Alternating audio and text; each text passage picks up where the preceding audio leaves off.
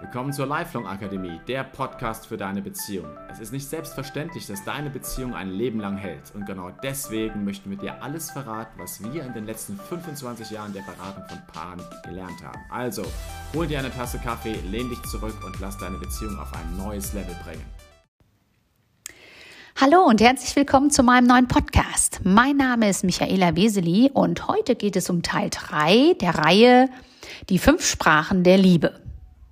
Die fünf Sprachen der Liebe ist ein Buch von Gary Chapman, was ich dir nur wärmstens ans Herz legen kann. Es ist natürlich viel ausführlicher als dieser Podcast und deswegen auf jeden Fall lesenswert. Warum kommt die Liebe meines Partners nicht mehr bei mir an? Warum fühle ich mich manchmal einfach nicht geliebt? Oder anders, warum fühlt sich mein Partner nicht geliebt, obwohl ich ihm doch ständig sage, dass ich ihn liebe? Oder zeige, so wie ich denke. Es gibt fünf Grundbedürfnisse, wie man sich geliebt fühlt. Man nennt sie die fünf Liebessprachen. Nummer eins ist Lob und Anerkennung. Nummer zwei ist Zärtlichkeit. Nummer drei Hilfsbereitschaft. Nummer vier ist konzentrierte Aufmerksamkeit oder Zweisamkeit. Und Nummer fünf Geschenke. Letzte Woche ging es um Lob und Anerkennung und heute ist mein Thema Zärtlichkeit. Viele Männer denken jetzt bestimmt, okay, das ist jetzt meine Liebessprache. Sex ist mir total wichtig, Zärtlichkeit ist mir total wichtig, da bin ich jetzt richtig. Das liegt daran, dass Männer grundsätzlich rein schon biologisch betrachtet ein größeres natürliches Bedürfnis nach Sexualität haben. Aber die Liebessprache Zärtlichkeit ist weit mehr als nur Sexualität. Mit Zärtlichkeit ist jede Berührung gemeint, jeder Kuss, jede Form von körperlicher Zuwendung. Natürlich auch Sexualität, aber eben nicht nur Sexualität. Vielleicht kennst du die Studie, die Kaiser Friedrich II. im 12. Jahrhundert durchführen ließ. Eigentlich wollte dieser Kaiser wissen, welche Sprache Menschen entwickeln, mit denen nicht gesprochen wird. Dazu wurden Babys genommen, Neugeborene, die wurden nur gefüttert und gewickelt. Die Frauen, die sich um sie gekümmert haben, durften nicht mit ihnen sprechen, sie durften sie auch nicht streicheln oder herumtragen. Dieser Versuch brachte allerdings nur ein einziges Ergebnis, nämlich alle Babys starben.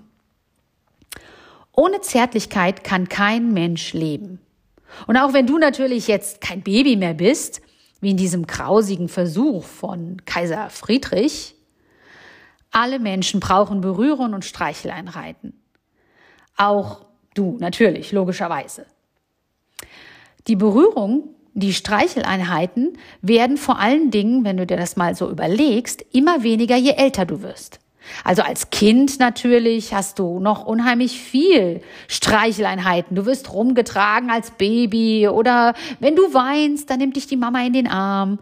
Aber je älter du wirst, vor allen Dingen dann ab der Teenagerphase, wo man ja auch ein bisschen auf Distanz, auch körperliche Distanz offenbar geht, äh, oft geht zu den Eltern, da nimmt diese Möglichkeit, körperliche Berührung zu bekommen, immer mehr ab.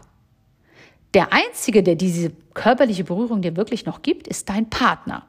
Oder natürlich später deine eigenen Kinder wiederum. Berührung und Streicheleinheiten vermitteln allerdings uns angenommen sein. Es gibt laut psychologischen Studien das sogenannte Kuschelhormon Oxytocin. Dieses Kuschelhormon bewirkt, dass das Stresshormon Cortisol in unserem Körper reduziert wird, der Blutdruck sinkt und unser Immunsystem gestärkt wird. Also es ist auch richtig körperlich gesund. Aber es vermittelt uns eben auch ein Angenommensein durch diese Hormone, die ausgeschüttet werden. Das heißt, jeder Mensch braucht Berührung. Manche Menschen allerdings haben ein größeres Bedürfnis nach Zärtlichkeit als andere. Das heißt, ihre Muttersprache der Liebe ist Zärtlichkeit.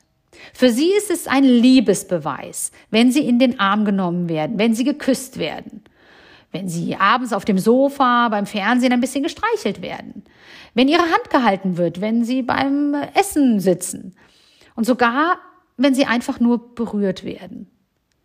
Für diese Menschen bedeutet Zärtlichkeit, dass der Partner sie liebt.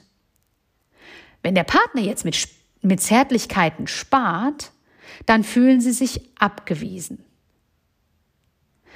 Wenn sie nur selten in den Arm genommen werden, wenn sie wenig Berührung erfahren, fühlen sie sich nicht geliebt. Und das ist vor allen Dingen dann ein Problem, wenn der Partner eine andere Liebessprache spricht und deswegen vielleicht ganz unbewusst auf Zärtlichkeiten verzichtet. Das heißt, es geht jetzt nicht nur um dieses Kuschelhormon, es geht nicht nur darum, dass es ja auch gesund ist und dass man sich ja angenommen fühlt, sondern es geht ganz bewusst darum, dass du dich nicht mehr geliebt fühlst von deinem Partner, wenn er mit diesen Zärtlichkeiten spart. Die kleinen Zärtlichkeiten des Alltags kosten uns eigentlich nicht viel. Sie bauen aber deinen Partner auf und festigen die Partnerschaft ungemein. Natürlich auch, wenn das nicht deine Muttersprache ist. Aber besonders, wenn es deine Muttersprache ist. Also wie sieht es aus, wenn dein Partner enttäuscht oder traurig ist? Ärger oder Schwierigkeiten hat? Umarmst du dann, nimmst du deinen Partner dann in den Arm? Eine Umarmung bedeutet für deinen Partner, ich kann mich fallen lassen, ich bin geborgen, ich bin geliebt. Natürlich gehört auch Sexualität zu dieser Liebessprache, logischerweise. Denn das ist die intimste Form von körperlicher Berührung und Zuwendung.